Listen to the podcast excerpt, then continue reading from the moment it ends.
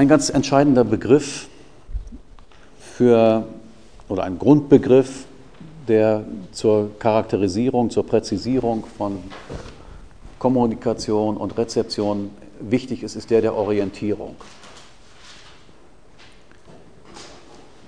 Und mit Orientierung ist ganz allgemein zunächst mal nichts anderes gemeint als eine Art Anstoß. Wenn ein, ein kleines Kind, ein Baby laut schreit und damit die Aufmerksamkeit der Eltern auf sich zieht, dann hat dieses Schreien diesen Charakter eines solchen Anstoßes. Es orientiert die Aufmerksamkeit in einer bestimmten Richtung. Und Aufmerksamkeit kann man äh, durch alle möglichen äh, Elefanten, die man äh, ins Zimmer führt, äh, realisieren oder gewinnen. Durch abstruses Verhalten, durch auffällige Kleidung, durch hunderttausend andere äh, Aktivitäten. Aber entscheidend ist genau dies, dass man Aufmerksamkeit steuert, dass man Aufmerksamkeit richtet. Und Basis dieser Aufmerksamkeitsausrichtung ist letztlich die Aktivation bestimmter kognitiver Prozesse. Also ganz am Grunde äh, ist die Orientierung eine kognitive Aktivierung zu etwas. Ob man dann schon sozusagen mit jeder Aktivierung, äh, die man erreicht, auch sozusagen zielführend äh, wird, das ist ja noch gar nicht ausgemacht.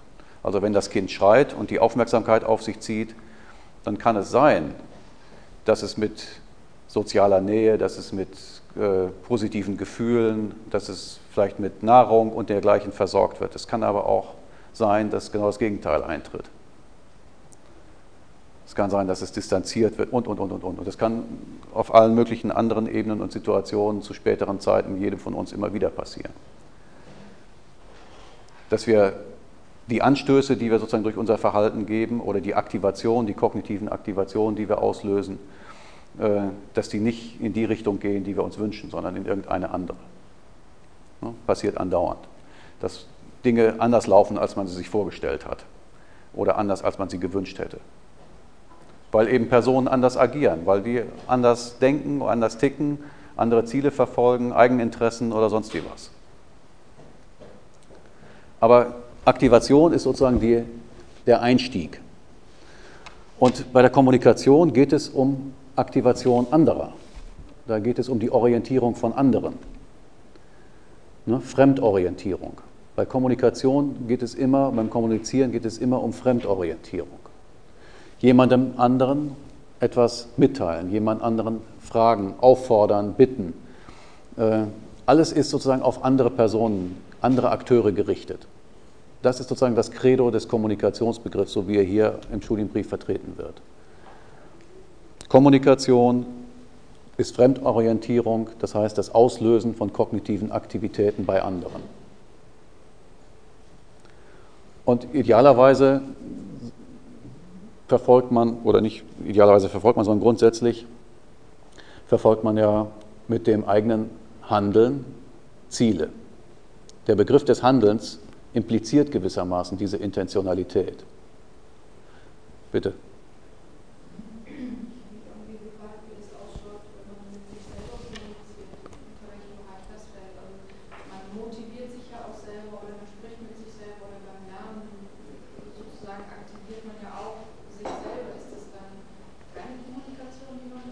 Nein, das ist dann keine Kommunikation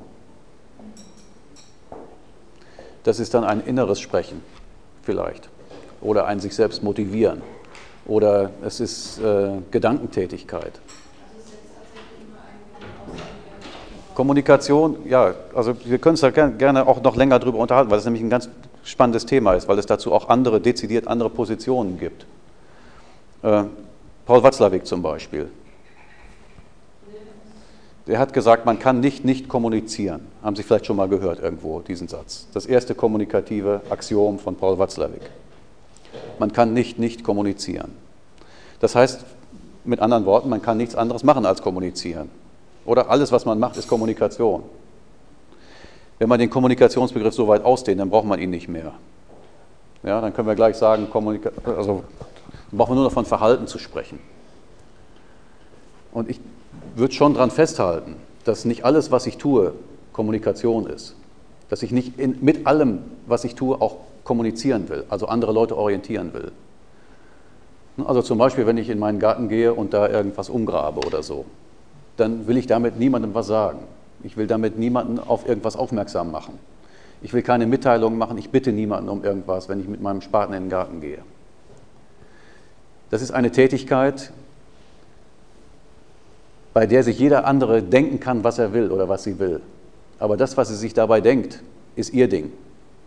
In dem Moment, wo ich kommuniziere, geht es mir darum, eine Veränderung beim anderen zu induzieren. Und dann ist es mein Ding. Also Kommunikation ist ein Vorgang, bei dem ich eine Absicht verfolge, ein Handeln. Und was immer sich Leute bei der Beobachtung meiner Person oder bei der Beobachtung von irgendwelchen anderen Personen denken, lässt nicht automatisch den Rückschluss zu, dass diese Personen diese Gedanken haben induzieren wollen, diese Gedanken haben anstoßen wollen. Sie sind auf irgendwelchen Wegen hierher gekommen heute, der, im Zug, äh, mit dem Auto, Sie sind durch die Stadt gegangen. 100.000 Leute haben Sie gesehen und haben sich irgendwas gedacht. Das haben Sie unmöglich alles wollen können. Das kann keine Kommunikation gewesen sein. Teilweise haben Sie vielleicht eine Idee davon gehabt, dass Sie jemanden auf sich aufmerksam machen wollen durch irgendwas. Das kann sein. In dem Moment würde ich von Kommunikation sprechen aber nicht grundsätzlich. Sie können unmöglich mit allem, was Sie da auslösen bei den Beobachtern, denen Sie Tag ein, Tag aus begegnen, Sie können unmöglich all diese Gedanken, die die Leute dann äh, haben, selber angestoßen haben. Das wäre ein Kommunikationsbegriff, der uns komplett überfordern würde. Vor allen Dingen würde er uns nicht mehr gestatten, unser kommunikatives Verhalten in irgendeinem vernünftigen Sinne zu kontrollieren.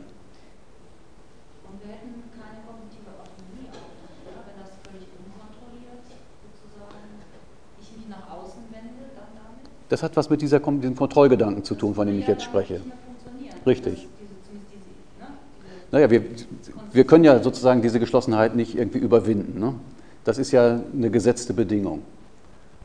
Ja, also diese Kommunikationsbegriff würde das doch voraussetzen, dass, dass es überwinden, wird. Wenn wir Nein. das quasi nicht mehr unter Kontrolle hätten, dass wir, dass wir das initiieren, dass wir selber quasi gar nicht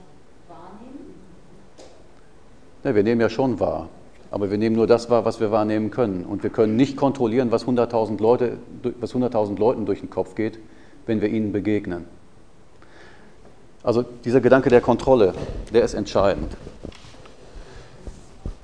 Also angenommen, ich richte eine Bitte an Sie, beispielsweise das Fenster da zu öffnen dann habe ich eine ziemlich klare Vorstellung von dem Verhalten, das ich erwarte, nachdem ich diese Bitte geäußert habe. Wenn Sie dieser Bitte nachkommen, dann habe ich eine Chance festzustellen, ob Sie mich verstanden haben oder nicht.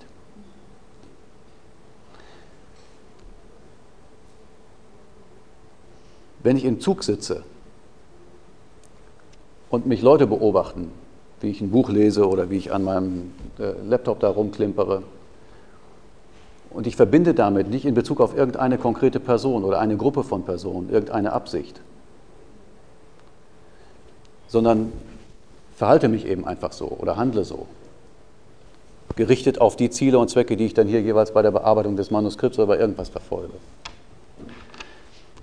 Dann kann ich unmöglich, eben weil ich keinen gezielten Anstoß gegeben habe, deren Verhalten in eine Beziehung zu dem setzen, was ich tue. Es gibt keine Möglichkeit, das zu kontrollieren. Es gibt keine Möglichkeit, deren Reaktion, das, was denen durch den Kopf geht oder ihr Verhalten, auf irgendeine meiner Aktivitäten zurückzurechnen. Das heißt, ich kann nicht handeln. Ich kann mein eigenes Verhalten als Handeln nur so spezifizieren, dass ich es auf meine Zielvorstellungen, auf meine Wünsche, auf meine Intentionen zurückrechne. Also ohne Ziele gibt es kein Handeln, ohne Intentionen gibt es kein Handeln.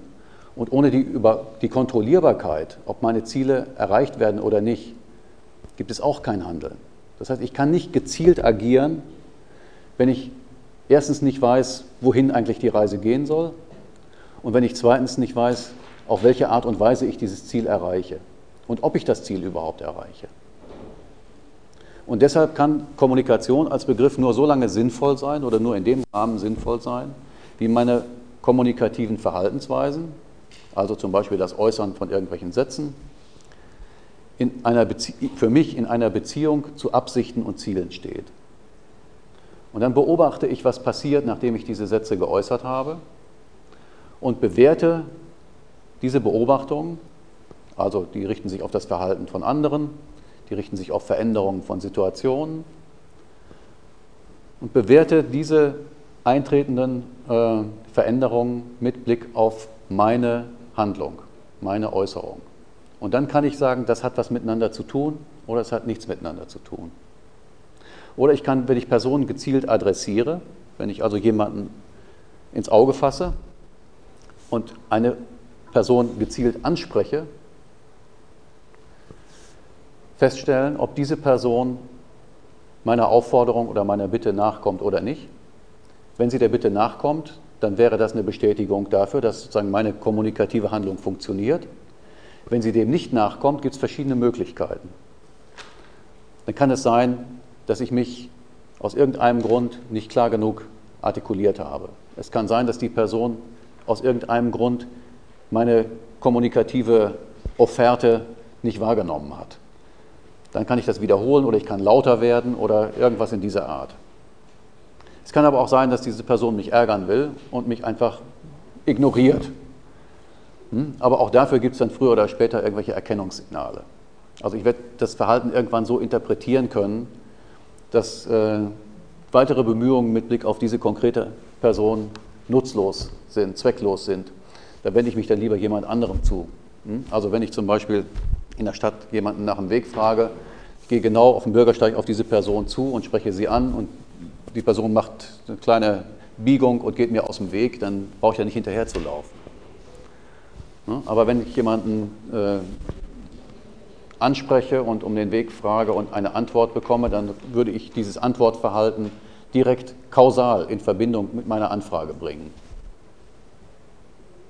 Und auf diese Weise wird sozusagen am Verhalten der anderen, an den Reaktionen auf meine kommunikativen Interventionen gewissermaßen erkennbar, ob dieses Verhalten zu meinen Intentionen passt oder nicht. Und wenn es dazu passt, dann würde ich sagen, diese Personen haben meine, meine kommunikative äh, Anforderung realisiert und haben mich in diesem Sinne verstanden. In dem Sinne würde ich ja auch diesen Begriff des Verstehens definieren, nämlich als einer Orientierungserwartung entsprechen. Also es gibt keine hermeneutischen, tiefen hermeneutischen Geheimnisse äh, um den Verstehensbegriff, wenn man ihn so expliziert. Verstehen bedeutet einer Orientierungserwartung entsprechen.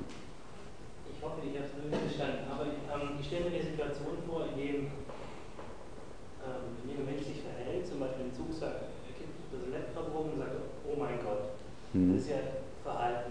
Er spricht nicht sein Gegenüber an. Mhm. Wenn vielleicht Christ ist und, dann sagt, und der dann aber sagt, Sie können doch nicht mehr an Öffentlichkeit tun, guckt der doch auf und sagt, er wollte gar nicht kommunizieren, er wollte gar nicht handeln. Aber trotzdem ist eine, er hat auch kein Ziel verfolgt, das er jetzt kontrollieren kann, aber trotzdem gab es eine, eine Reaktion. Ja, aber keine intendierte. Und dann ist es nicht Kommunikation. Nein, dann ist es keine, ne, es gab keine intendierte Reaktion.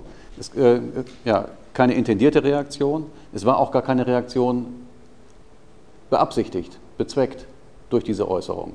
Aber natürlich, das Risiko besteht immer, ja, dass man für etwas äh, in die Verpflichtung genommen wird, dass man für etwas verantwortlich gemacht wird, was man getan hat, aber nicht beabsichtigt hat. Und das ist auch so ein Fall dafür. Mhm. Na klar, da kann sich jede Art von Konflikt entwickeln oder jede Art von, äh, von Beziehung.